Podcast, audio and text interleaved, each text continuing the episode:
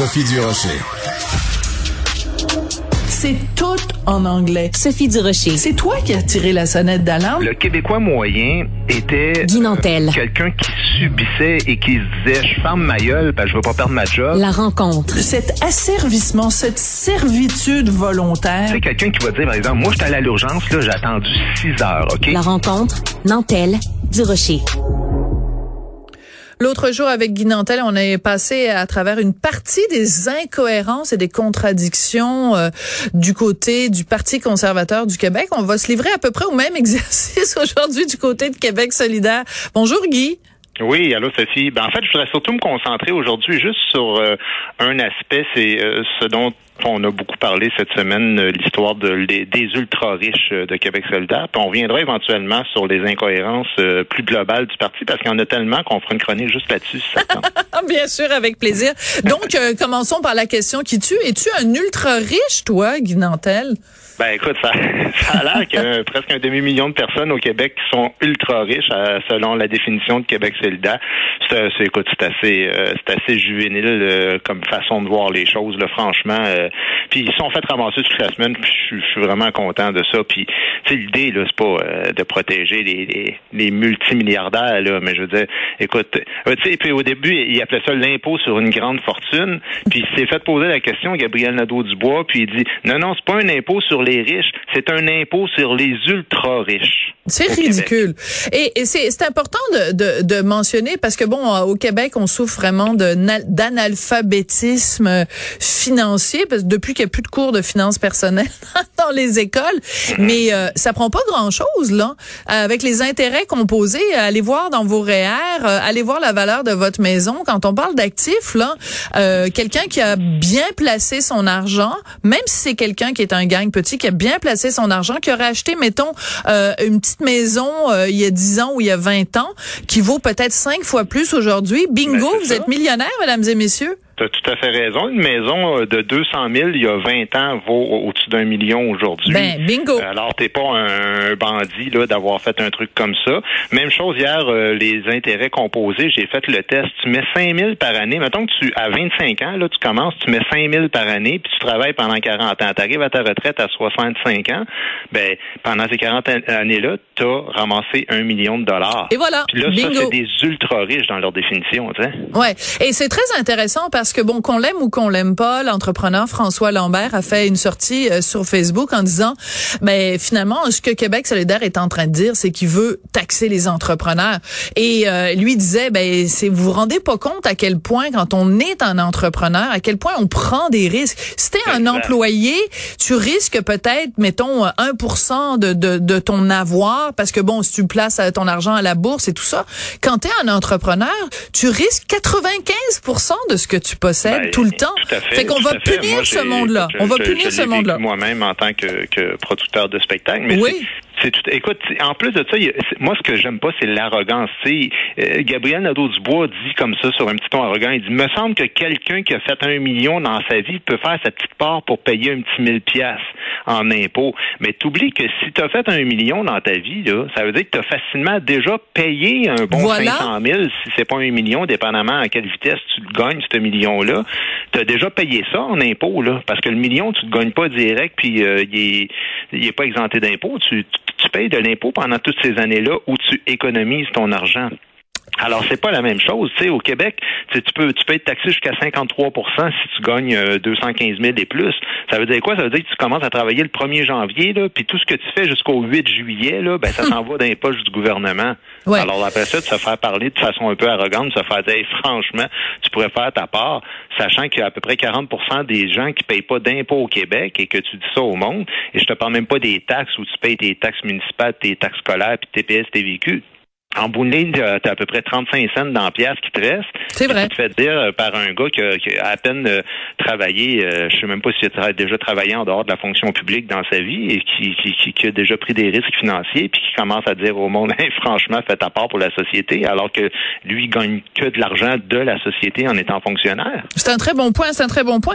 Il y a autre chose qui me dérange, euh, Guy, pour te relancer là-dessus, c'est la notion de punir et de récompenser. C'est-à-dire que moi, je prends pour acquis que euh, comme citoyen, si tu as choisi, toi, d'être un petit écureuil et de mettre de l'argent de côté, d'épargner, euh, parfois au prix de grands sacrifices, tu mets de l'argent de côté, euh, donc tu te retrouves avec un petit pécule rendu, mettons, à 60 ou à 65 ans, versus quelqu'un qui aurait décidé, c'est la fameuse fable de la cigale et de la fourmi, là, euh, versus quelqu'un qui a décidé de flamber son argent dans les restaurants, puis dans Dieu sait quoi ben finalement Québec solidaire est en train de dire on va punir le gars qui a, ou la fille qui a épargné et on va euh, laisser passer le gars qui a flobé tout son argent.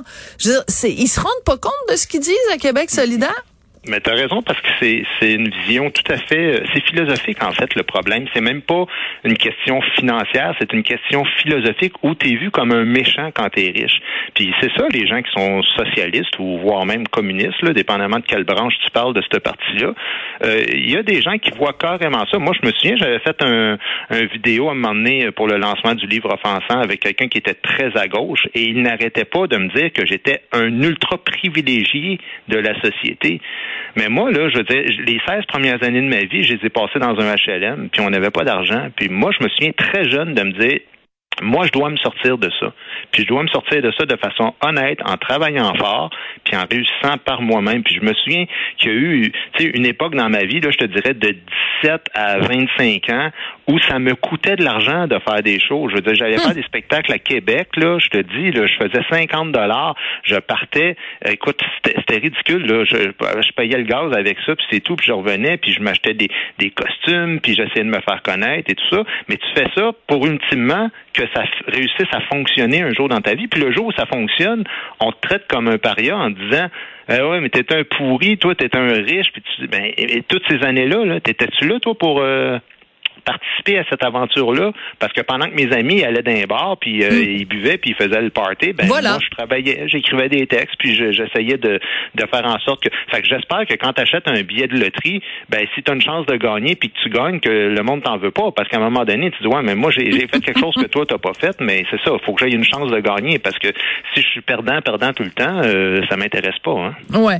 Euh, moi je trouve qu'il y a quelque chose là-dedans de très euh, tu sais l'image de Séraphin euh, euh, on, reste quand même au Québec avec cette image-là de quelqu'un qui fait de l'argent. C'est quelqu'un de vil, c'est quelqu'un de, de, de pernicieux, c'est quelqu'un de malsain, c'est quelqu'un d'obsédé, c'est quelqu'un de...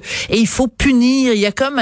il y a quelque chose de religieux, là, quelque chose de très moralisateur. Le, le vilain Séraphin qui a fait de l'argent, là, puis qui tripote ses petites pièces d'or. Puis là, t'as le gentil ange Gabriel qui vient puis qui va punir ses rapins, par là où il a péché.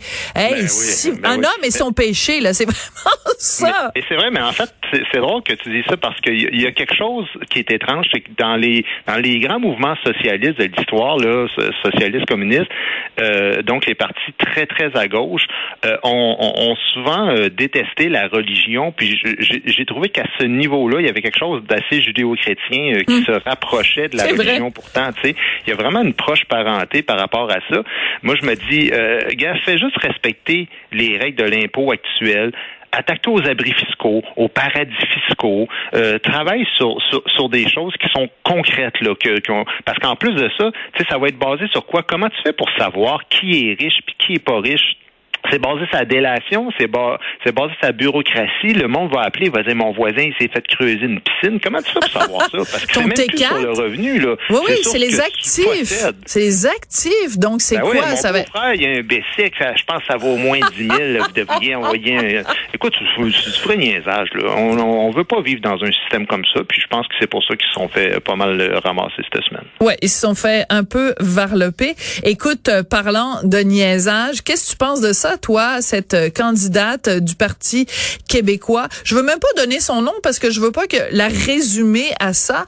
Euh, il y a un journal à Laval qui a sorti qu'elle avait déjà participé à des films, à un film porno. Et heureusement, bon, Paul Saint-Pierre Plamondon est derrière sa candidate, il l'appuie, etc. Et c'est, si on a fait un film porno, ça veut dire qu'on ne peut plus jamais rien faire dans la vie, Guy? Ouais. Ben moi, j'ai une, une position assez partagée par rapport position. Fais attention Puis, en fait, parce que je pourrais faire plein de blagues, la position, etc. Bon, enfin bref. oui, oui, puis euh, les problèmes de langue aussi, euh, Bon. qu'elle pourrait s'occuper. euh, ben, on, Bon. bon. on va sauter sur ce- cette Oh, dimension de sauter, d'accord. blague facile. Bon. Mais tu sais, c'est comment je te dirais donc. c'est- pas le genre de truc que j'aurais tranché tout seul. C'est pas assez grave pour que, en tant que chef, tu fasses comme, wow, ça, je veux pas avoir ça dans mon parti. Mais c'est pas non plus si banal que ça. Il y a rien d'illégal là-dedans, soit dit en passant, puis franchement, c'est pas si grave comme tu le dis. Euh, mais en même temps, tu bon, c'est sûr que je voudrais pas que ma fille euh, fasse ça dans la vie, là. Fait qu'il il reste quand même quelque chose dans la société par rapport à cette question-là. Euh, en fait, je vais essayer de le dire autrement. C'est pas parce qu'une chose est pas illégale qu'elle est nécessairement éthique et être politicien, mais c'est quand même une fonction. Puis c'est une, fonction qui exige un minimum de, de dignité puis de hauteur. Puis tu sais quand Paul dit euh, que la personne qui n'a jamais consommé de porno euh, jette la première pierre, je comprends ce qu'il veut dire, mais en même temps, euh, ça va se retourner contre lui éventuellement parce que quand il arrivera des trucs avec d'autres candidats ou d'autres politiciens de, de partis concurrents, euh, des fois, les gens font pas nécessairement des trucs qui sont illégaux, mais euh, tricher dans un CV euh, ou dans un examen, plus jeune, être fait prendre à des trucs euh, comme ça, tu sais, qui sont des, des vidéos avec des gestes vulgaires. Disons qu'il y a une zone grise. Oui, quelqu'un Ben- qui se fait pogner dans la zone grise, là. Bon, ouais, euh, tenez des propos diffamatoires. Euh, qui qui a jamais fait ça dans la vie, tu sais, des, des, des propos euh, racistes ou sexistes ou euh, aller vite euh, en voiture ou des, des, des trucs comme ça? Fait que souvent l'opposition va dire Hey, c'est scandaleux euh, cette personne-là. Ben encore une fois, tu peux dire voyons donc, c'est pas criminel, il y a rien de criminel. Puis qui a jamais fait ça dans sa vie? Mais en politique, on vend de la confiance, on vend de l'éthique, on vend de l'honnêteté, et et- et il y a différents facteurs aussi. En politique aussi, il y a la question de la perception. Tu sais, Euh, moi je trouve que des fois on va trop loin, là, comme l'histoire de la présidente en Finlande. Je me disais mon Dieu, Ben oui, as-tu le droit de danser, fait le party, là. Je veux dire, euh, il n'y a rien là. Mais tu sais, en même temps, euh, quand je te dis que la perception compte pour beaucoup en politique, moi, quand je me suis lancé dans, dans ma campagne à chefferie, là, écoute, il y a deux médias qui ont soulevé le fait que mon organisateur en chef était avait été euh, Monsieur Cuir dans le village gay. Euh, Puis ça, Monsieur Cuir, c'était des concours de beauté. Mais euh, voyons donc. Ouais, je te jure, là. On s'en puis je te dirais même pas quel, je te dirais même pas lequel des candidats dans la course à chefferie que c'est son équipe qui a euh, donné le, le- l'information aux journalistes parce que ça pourrait nuire au parti actuel. Mais euh, tout ça pour dire que ça, ça me fait bien rire. Tu sais, des fois, euh, il y a deux poids deux mesures là-dedans. Puis là, ça se retournait contre moi. Puis ben, puis c'est juste un humoriste. Puis son organisateur. Puis blablabla. Tu sais.